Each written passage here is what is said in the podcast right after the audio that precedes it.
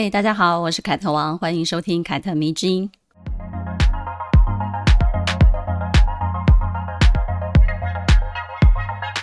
前不久呢，我在小红书就跟着一些歌迷追了蔡依林在中国巡回演唱会的一些花絮跟舞台表演哦。七月的时候呢，我也看了她跟快手合作的一个线上演唱会。说真的，过去我顶多只是蔡依林的路人好。什么是路人好呢？就是对她有点好感的路人。因为我那时候喜欢的歌手是王菲这种嘛。那蔡依林在我的眼中呢，就是一个可爱的女孩子，然后唱唱跳跳的偶像歌手而已。但是时间过去，我却渐渐的被她这个女人给征服了。我很清楚的记得，我第一次对她全面的改观是在第三十届的金曲奖的表演上。她身穿一身紫色的亮片的连身紧身装，然后呢，外面就披了一件类似民俗风印花的宽松的长袍，然后呢，带着专业的舞裙，像百老汇的演出一样载歌载舞。然后呢，是脸不红气不喘的唱完整场表演，完成度跟稳定度都非常的高，舞台魅力简直就是 直接爆表了，堪称是一场水准之上的世界级的演出，带给我非常大的震撼。当下呢，我才知道，在我没有关注他的这些年来呢，他已经从 MTV 新生卡位战第一名出道的歌手，蜕变成了真正的华语流行歌曲天后。我当时呢，对他路转粉真的没有夸张，就是路转粉。还记得呢，蔡依林十九岁出道的时候呢，媒体给她的称号是“少男杀手”，意思就是说呢，她很清纯、很可爱，是年轻男孩的菜嘛。但是呢，她的长相呢，却从出道开始就一直被恶意的批评，比如说香肠嘴啊、婴儿肥什么的。为了上镜头好看呢，她很拼命的在减肥，只为了符合当下的审美标准。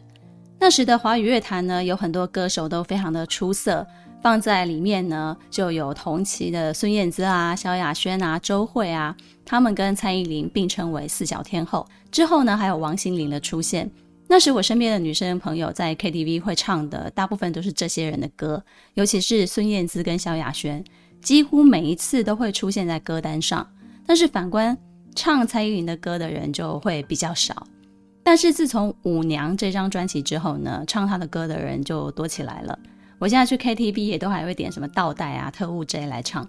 直到现在呢，她很固定也很稳定的，每隔一段时间她就推出一个新的单曲或者是专辑，然后就带来新的造型跟 MV。在这条成为天后的路上，当同期的人走着走着几乎都快要消失了，只有她依然坚持给歌迷新的视听感受跟挑战。这么回想起来，我不仅对这个女人就越来越心生佩服了，因为这条路如果她自己坚持不过来，其实是没有任何人可以代替她走的。据说那些舞蹈都是她自己要求要学的，那些才艺也是。而她走过的每一步路呢，其实都是在大众的注视之下，压力可想而知。九月的时候呢，蔡依林结束了在中国四川成都的最后一场巡演，然后呢，她就在 IG 发布了一则分享试吃成都美食的影片。我觉得很可爱，于是就分享在自己的线动上，然后呢，也就顺便有感而发写了一些自己对她的看法。首先呢，他的唱功比起过去呢是更加的稳定成熟的，舞台魅力也不用说，当然也是。这对一个四十岁的歌手来讲呢，肯定是付出过心血的，无论是喉咙的训练跟保养，体态的维持跟舞蹈的精进。很多歌手可能到了他这个岁数，几乎都快不行了，声音开始出现瑕疵，或者是高音唱不上去了。但是他依然是非常稳定的，那就是一种实力跟专业。我看过他很早期刚出道时唱 Life 的一个现场，排除掉收音或者是音响的问题，他那个时候边唱边跳，还是会带着一些喘气的声音的。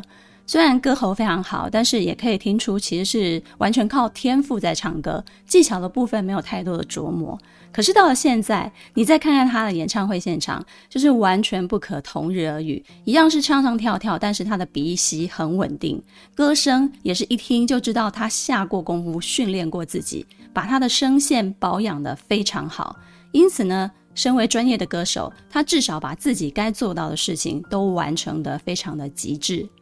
于是我写下蔡依林的成长弧线，其实是很值得身为普通女孩的我们借鉴的。我突然明白她的骨灰级粉丝有多么的幸运，或者他们看到现在的蔡依林会感到多么的骄傲。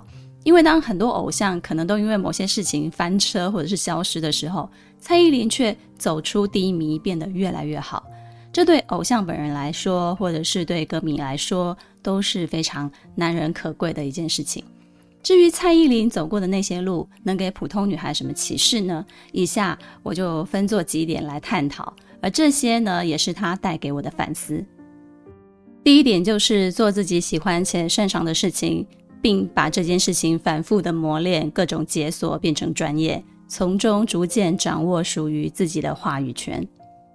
早期一些歌手呢，会跨足主持或者是演戏，蔡依林或多或少呢也都参与过。比如呢，他早期就曾经当过代班主持，或者是演出一些偶像剧，但是效果都不是非常的好哦。合约纠纷之后呢，他开始专注的走唱跳歌手的这个路线。我想大家都知道，他一开始并不是非常擅长舞蹈的，但是后来呢，却每出一张专辑或者是开场演唱会，他就会用舞蹈的专业刷新一次大家对他的观感。无论是鞍马体操、芭蕾舞旋转，或者是钢管舞娘等等的，都被他练得如行云流水般的顺畅，好像他不是一个歌手，而是专业的舞蹈演员哦。他不惜呢向世界级的舞蹈老师取经学习，然后用的舞伴呢也都是世界各地请过来的。这么做呢，其实都是为了给粉丝更高级的视听饗宴。而身为歌手明星啊，我觉得这就是他能够给粉丝的一个福利。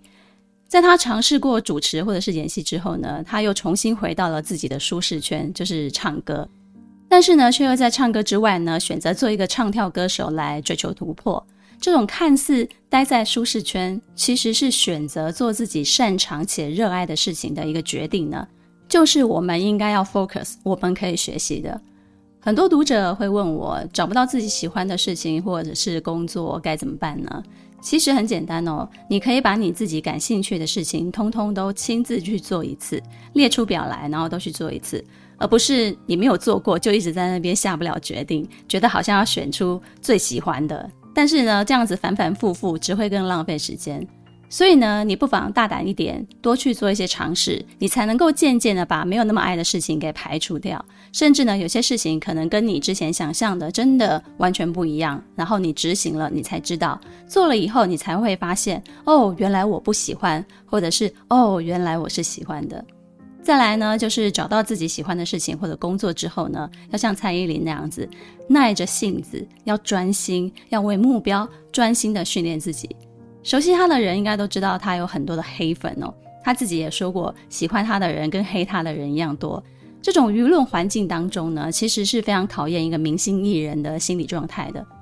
但是呢，他却一直在这种不确定的环境之下呢，对自己不断的突破，也借此来培养自己的韧性。这里所说的韧性是柔软坚实、不易折断或者是破裂的一种人格的特质。我想呢，他肯定也曾经在夜晚独自一个人的时候呢，自我怀疑过，然后质疑过自己是不是能够办到。但是呢，他也一定相对的明白，除此之外，我没有其他更好的选择了。如果唱歌跳舞是我唯一能做的，那就是无论如何我都要做好。因此呢，他无论是唱歌技巧还是舞蹈，都开始反反复复的磨练自己，并且做各种的解锁，唱 rap 啊，唱快歌啊，慢歌啊，也尝试自己创作词曲。舞蹈呢，也从不擅长，变成了自己最能拿得出手的一种技能之一了。当喜欢且擅长的事情经过反复的打磨，都变成你的专业的时候呢，你就可以从中逐渐掌握属于自己的话语权。这个非常重要哦，因为呢，我在蔡依林身上看到的这个话语权呢，就是她的眼神越来越松弛坚定，她的台风也越来越收放自如，连她说话也越来越独立清醒。很多人说她活成了女王哦，其实她不过就是对自己做了非常严格的训练。并且呢，把很多的心力放在了自己的事业上，成为了业界的指标性的人物。因为致力于工作的专业呢，能够带来真正的自信。所以呢，不管是成长也好，气场也罢，我觉得都不是一蹴可及的，都是十几二十年来透过工作不断的精进自己，并且呢跟自我缠斗的过程中所累积出来的一种能量。而这些东西呢，没有一个跟男人或者是别的什么人有关，都是跟你自己最有关系。我想呢，她一定在自我训练的过程当中，也逐渐的明白，事业成就对一个女性来说，才是真正的拥有话语权。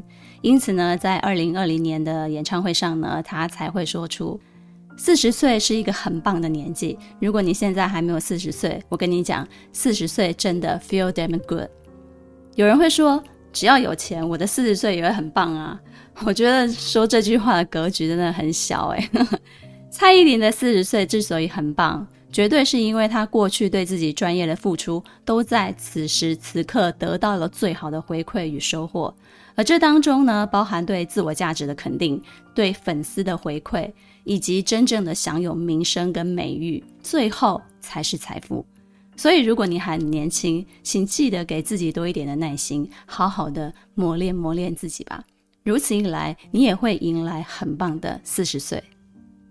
第二就是面对质疑，不过度自我反省，不过度对外解释或自证，而是转化成与自我和解的力量。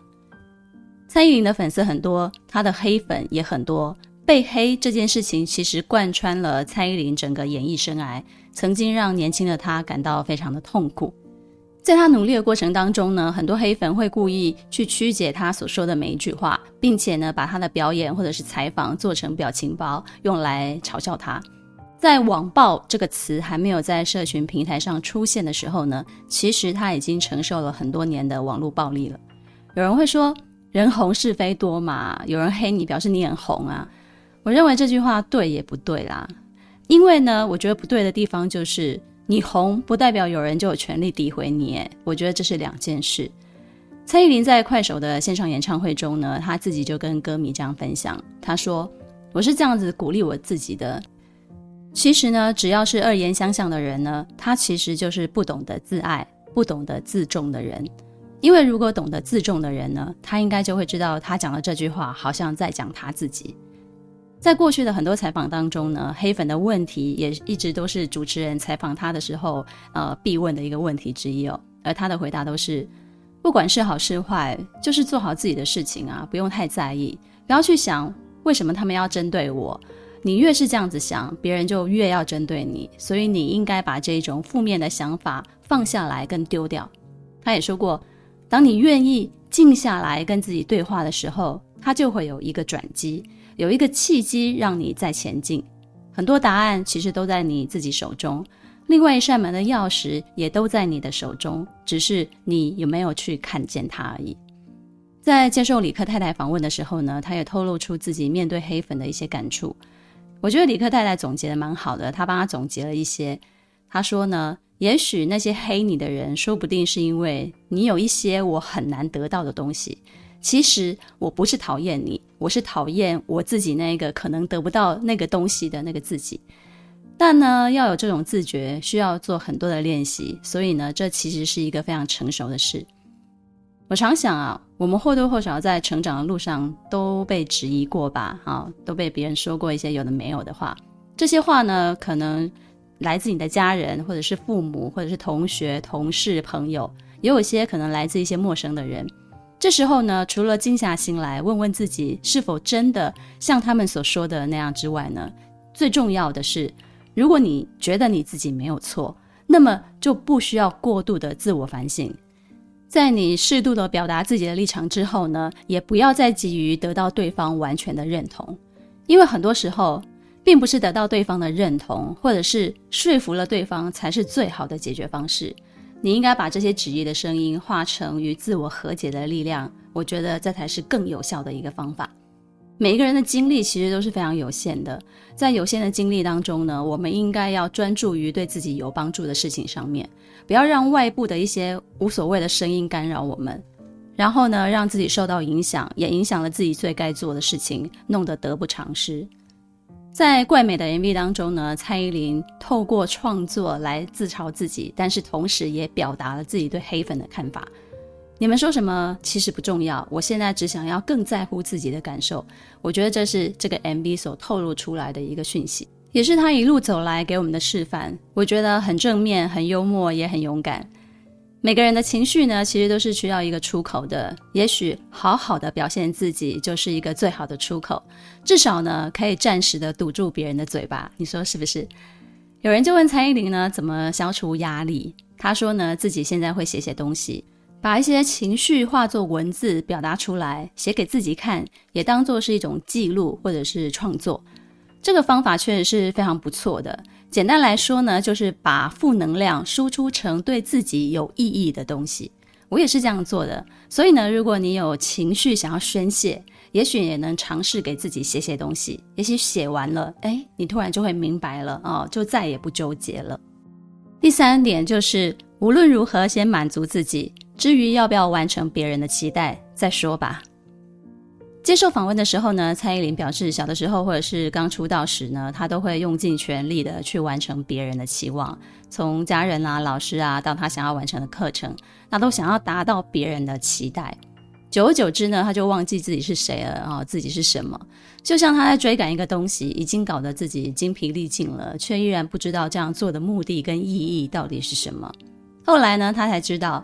没有人是可以真正的完美的，也没有人可以完全符合他人的期待。唯一能够做的事情呢，就是你自己可以选择你要不要这样做。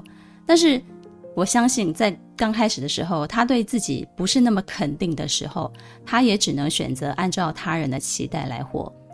我想呢，他一定这样过了很多年，可能从小到大，到他出道之后的很多年都是如此。直到他说的精疲力尽的感觉开始浮现的时候呢，他才忽然惊觉自己这个人，自我这个东西，不知道什么时候弄丢了。所以呢，他开始放弃成为别人眼中那一个完美的人，开始重视起自己的感觉。这也应该是很多普通女孩的成长经历吧，至少我也有过，我相信你应该也有过。你们从小都被教育，你要乖啊，要听话啊，要成为这样那样的好女孩啊，才是最好的，才会有人喜欢你。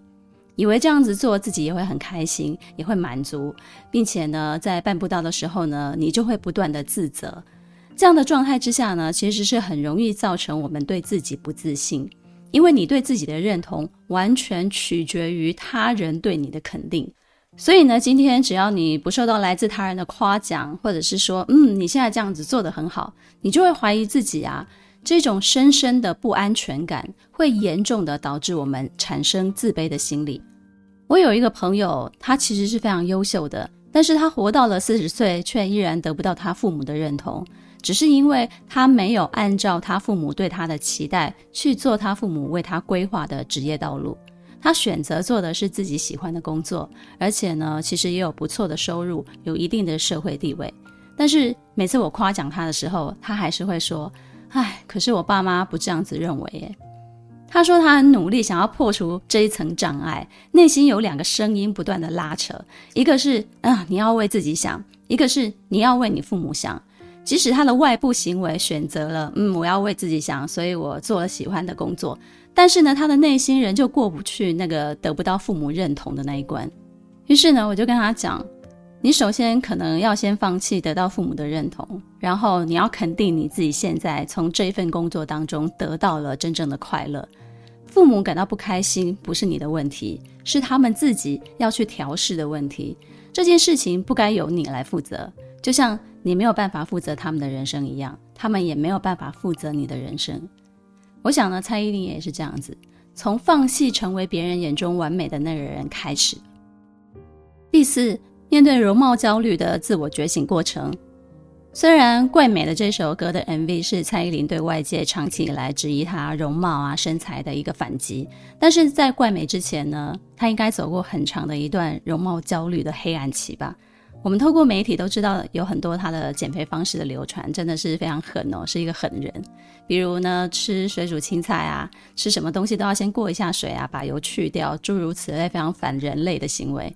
然后呢，就是有一阵子传言他是整形嘛，隆乳啊，比如媒体上面大大的标题写的“巨奶”这个两个字呢，也曾经称霸整个八卦杂志的封面。蔡依林某一个时期呢，不可否认是企图更加符合大众对女人的审美标准的，甚至呢，在造型上也没有找到自己可以发力的方向，被很多人说是在模仿滨崎步。我相信你一定听过这种传闻，且不论这些传闻是真是假，但不能否认的就是，从他以少男杀手这个称号出道之后呢，人们对他的长相跟身材就从来没有停止过批判跟审视。这也是多数女艺人必须要走过的一段路：被凝视、被规范、被抹黑。话说，我现在讲一个题外话好了。我觉得“少男杀手”这个称号真的是非常的男性凝视哦。光是想就知道哦，这个形象具体是代表什么，确实是很容易惹毛一堆思想不成熟的女生。那个时候一定有人觉得，嗯，他凭什么啊，竟然敢说自己是少男杀手？我猜。他可能也会觉得这个称号很微妙，呵呵，所以呢，他后来才会力求转型，也渐渐的就走出这一层局限，撕掉了这个标签了。我们可以从他的粉丝群当中发现，嗯，女生变多了，同志变多了，我觉得这就是非常有代表性的。在接受李克太太的访问当中呢，蔡依林就提到自己在拍《我》这个 MV 的时候呢，面对镜子自我凝视的时候，被导演的一番话弄得崩溃大哭。很长一段时间，他都不敢照镜子，所以他很想要搞清楚这个眼泪的来由。于是呢，开始接触心灵层面的书籍，去看各式各样能够启发他的书籍，然后慢慢的去寻找答案，承认自己的脆弱，进而去拥抱这个脆弱，并且向外求助，也是我在成长路上觉得最有效的自我成长的方式。这样的做法呢，并非代表自己很弱，而是呢，勇敢的去面对真实的自己。例如呢，我就会告诉我的好朋友啊，跟他们诉苦啊，或者是跟我当时的男友诉说自己内心的恐惧，让自己得以抒发。以及呢，我喜欢文学嘛，所以也从很多的书中得到了前人的智慧，并且呢，用自己的文字去抒发、去表达这些感受。我想说的是，你要先接受自己这种脆弱、恐惧的状态，你才能够帮助自己寻找方法来解决问题。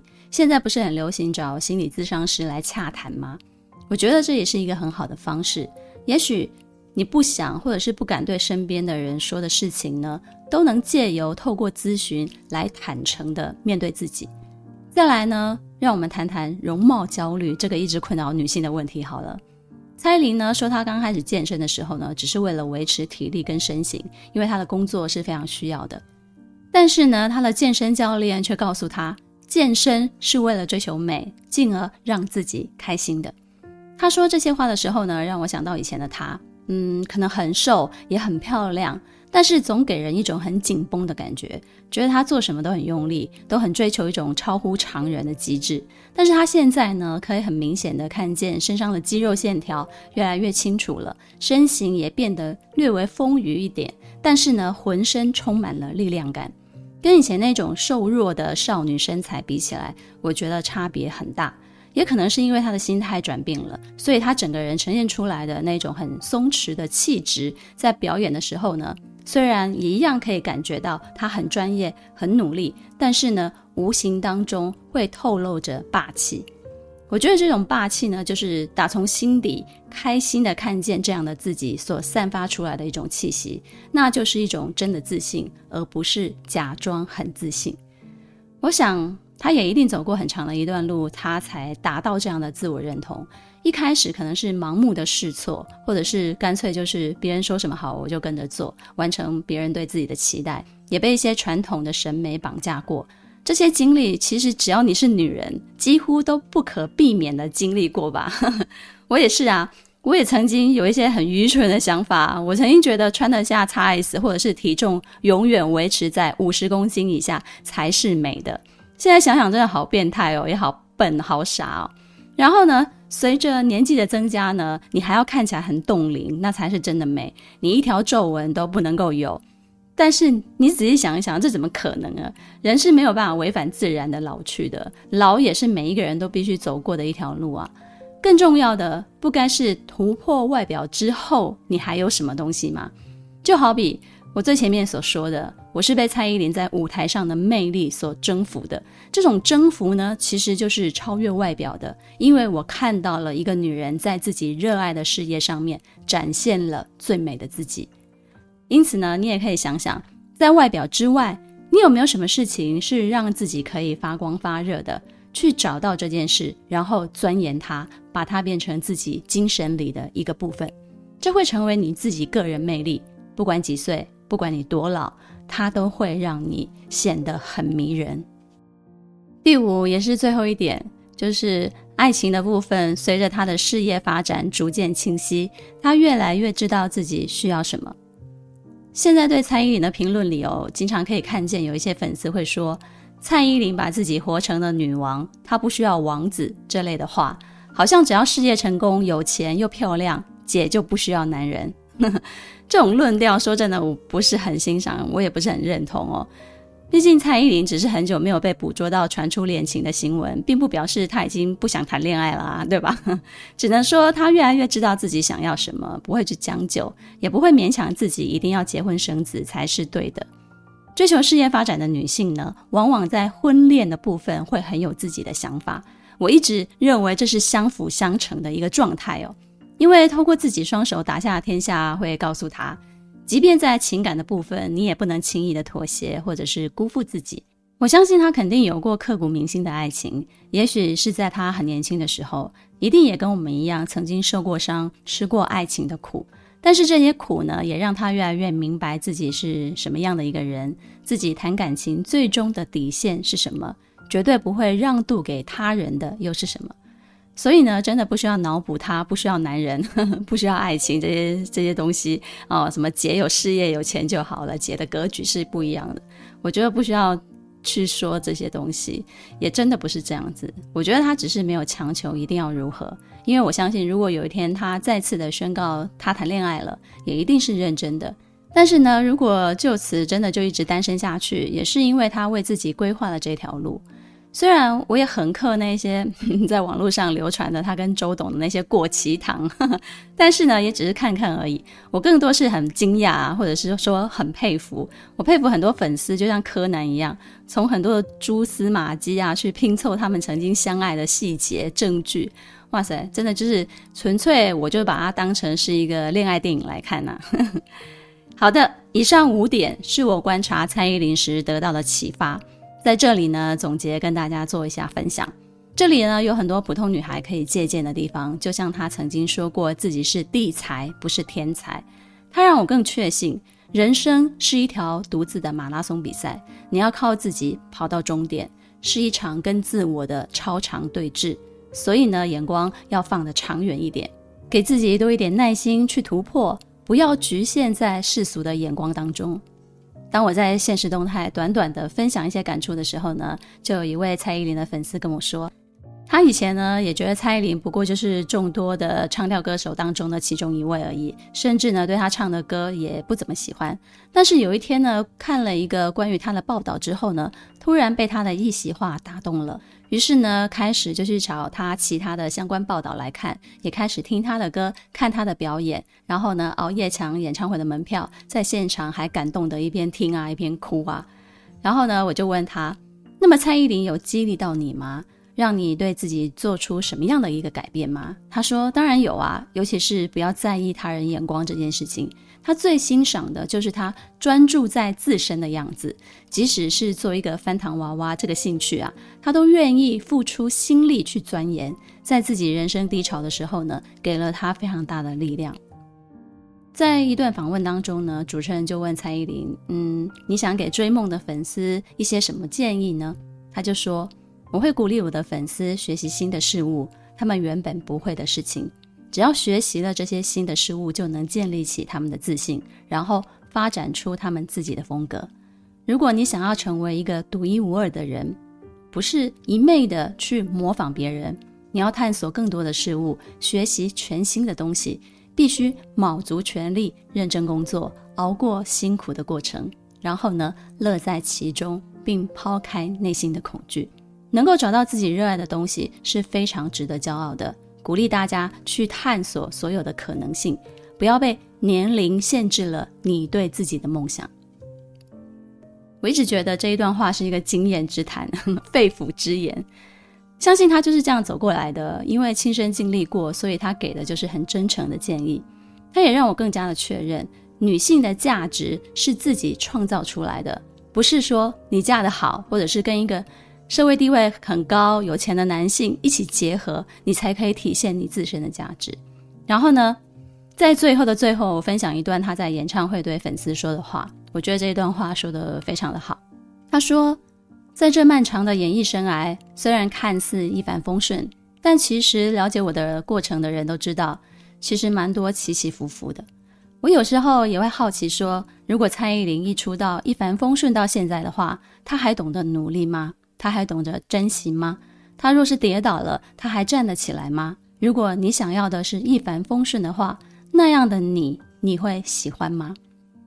在我这么漫长的工作时期，大概有二十一年的时间吧。其实老实说，我自己也有经历过倦怠期。也有觉得自己每天都在重复做一样的事情，觉得好像没有为这个世界带来什么，每天活在我想多做一些什么的状态当中，但是我无力。可是结束却也是我一直以来的恐惧，直到我把恐惧变成我的动力，就像每一次演出都像最后一次跟你们见面的话，那我会怎么样呢？无论你现在的生活，你的工作是不是满足你心里所想的？都请你尽量去追求使你幸福的理由，每一天都安心、幸福、满足的睡去，好吗？如果你正在经历前所未有的心碎，我要恭喜你，因为每一次的心碎都会让你更茁壮，飞向更高的地方。当你害怕的时候，请记得我还在你身边。不知道。凯特迷之音的听众里有没有蔡依林的粉丝？可以留言告诉我，或者是分享给其他人。他曾经经历过你什么？给你的生命带来过什么？最后，希望你喜欢这一集关于蔡依林的分享。凯特迷之音，咱们下次见了。